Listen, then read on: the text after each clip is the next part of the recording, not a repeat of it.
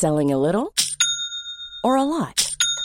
Shopify helps you do your thing however you cha-ching. Shopify is the global commerce platform that helps you sell at every stage of your business. From the launch your online shop stage to the first real life store stage, all the way to the did we just hit a million orders stage. Shopify is there to help you grow. Shopify helps you turn browsers into buyers with the internet's best converting checkout. 36% better on average compared to other leading commerce platforms because businesses that grow grow with Shopify. Get a $1 per month trial period at shopify.com/work. shopify.com/work.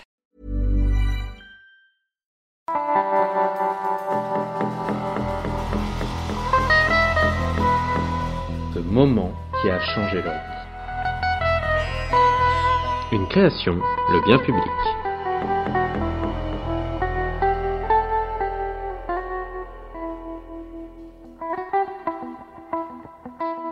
Aujourd'hui, nous sommes avec Philippe Levôtre. Le 1er août 1990, ce Côte d'Orient embarquait à bord du vol British Airways 149. Dans la nuit du 1er au 2 août, l'appareil fait escale à l'aéroport de Kuwait City, alors que l'Irak vient juste d'envahir le pays et de déclencher la première guerre du Golfe. C'était tout à fait normal. On a pris l'avion. On devait avoir une escale, je crois, en Inde. Et finalement, on s'est aperçu qu'on se posait au Koweït. Je pense le commandant de bord a dû nous le dire, qu'il se posait au Koweït. Et quand on s'est posé au Koweït, on a tout de suite compris qu'il y avait un problème parce que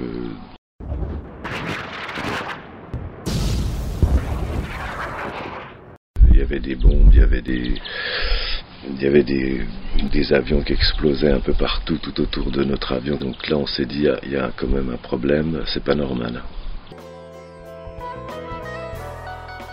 C'était la nuit et on voyait des gros trucs qui explosaient euh, tout autour de nous. Donc c'était pas vraiment ce qu'on attend quand on se pose sur un aéroport. On se dit, mais qu'est-ce que, pourquoi il s'est posé là? Lorsque l'avion se pose, les combats se déroulent aux abords de l'aéroport.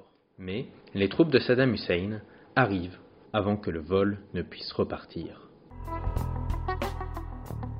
Puis après, ben, ça, c'est rapide. Hein. Il y a des mecs qui rentrent dans l'avion euh, et qui nous disent euh, bonjour, vous êtes nos invités, euh, veuillez nous suivre. C'est des gars, euh, bon, ils ont tous là une petite moustache, mais tous, comme Saddam, le même genre de petite moustache. Mais ils sont habillés en civil, euh, c'est des civils. Mais des civils qui ont des pistolets euh, euh, passés dans, dans, la, dans le pantalon euh, derrière, quoi. Des civils armés.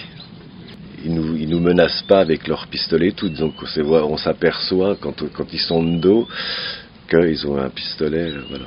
Et puis ils nous font sortir euh, et ils nous emmènent. euh, il devait y avoir une petite navette de l'aéroport. Ils nous emmènent avec la navette jusqu'à l'hôtel de l'aéroport où on se retrouve euh, enfermé pour la nuit. Enfin, je dis enfermé. À ce, moment-là, c'était pas encore évident qu'on était otage, mais disons que voilà, ils nous disent bon, vous prenez une chambre et puis on verra demain. Quoi. Commence alors une nuit que Philippe n'oubliera jamais. Mais était-ce une nuit de peur? Non, ils sont très affables, souriants et ils nous disent vraiment vous êtes nos invités, euh, bienvenue. Voilà.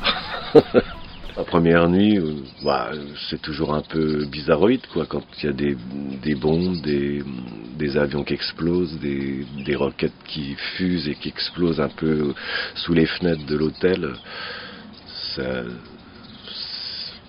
C'est étonnant, inquiétant.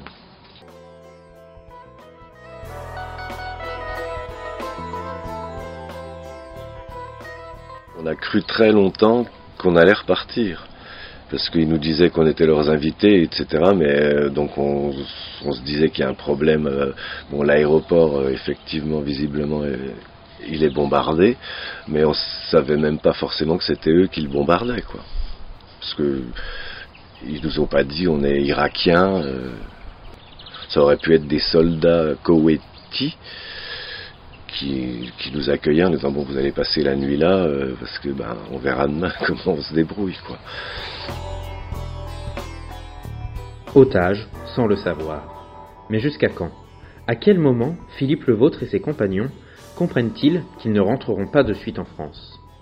Je sais pas exactement à quel moment, mais bon, euh, je sais plus combien de temps, si c'était une nuit ou deux nuits euh, qu'on est resté dans cet hôtel-là, mais enfin ensuite ils nous font monter dans des bus.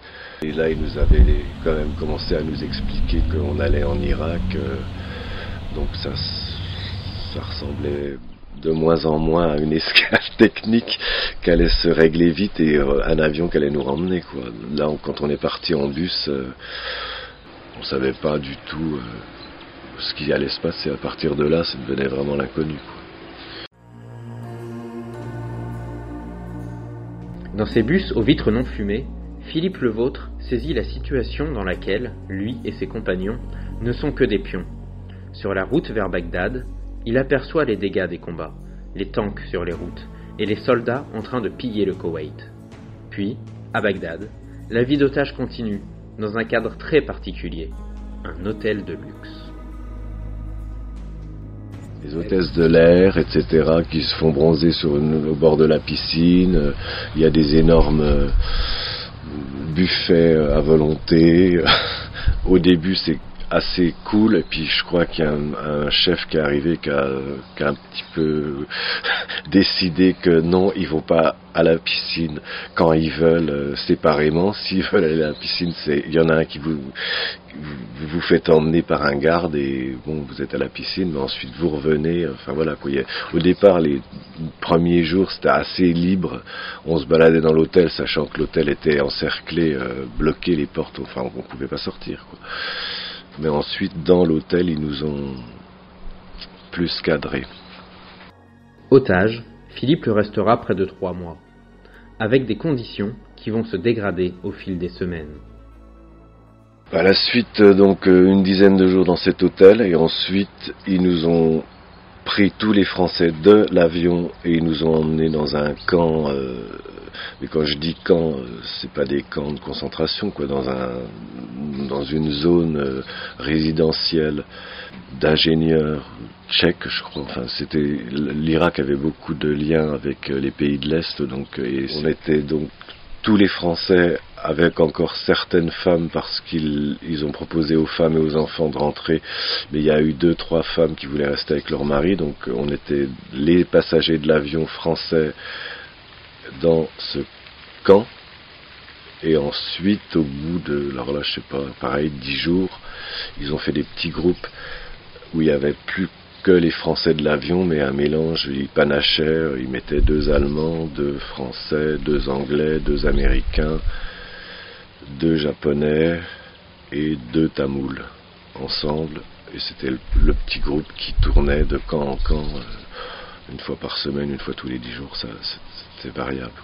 La plupart du temps, c'était vraiment, on était, on était enfermés dans des, sur des sites, euh, donc que j'ai appris ensuite, qui, qui s'appelaient des sites stratégiques donc on n'avait aucune liberté de mouvement. On voyait, il y avait des ouvriers, des trucs, mais on était séparés euh, par des, dans des cours grillagés ou des trucs. Enfin bref, il y a eu des endroits où on n'avait carrément pas le droit de sortir. On était enfermés 24 heures sur 24 dans des pièces euh,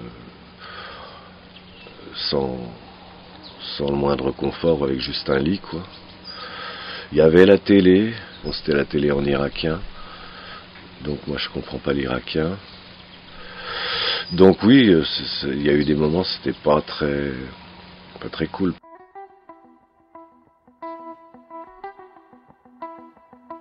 Trente ans après, Philippe le Vôtre a tourné la page. Lorsque l'on évoque avec lui cette période en Irak, une phrase revient souvent. Ce sont trois mois où j'ai mis ma vie entre trois mois entre guillemets, euh, entre parenthèses, où j'ai rien fait, où j'étais euh, On n'a même plus nos papiers, on n'a plus rien. Ils, avaient pris nos sacs, on n'avait même pas nos propres vêtements, le, moindre objet personnel à part les habits qu'on avait sur nous au moment où on est sorti. Tout le reste, ils nous les ont confisqués. Et pendant tous les trois mois, bah, on avait des, des t-shirts qui nous filaient ou des chaussures qui nous filaient ou des serviettes de toilette, euh, mais aucun objet personnel, plus de passeport, plus plus rien à nous quoi. Donc c'est vraiment on est entre entre moi ma vie était entre parenthèses, euh, J'attendais de voir comment ça allait terminer. Pas spécialement inquiet, mais ni spécialement euh, heureux et serein, quoi.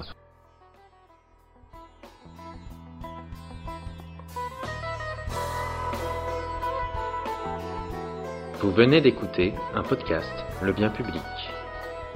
Retrouvez-nous très bientôt pour découvrir de nouveaux récits de Côte d'Orient au cœur de l'actu.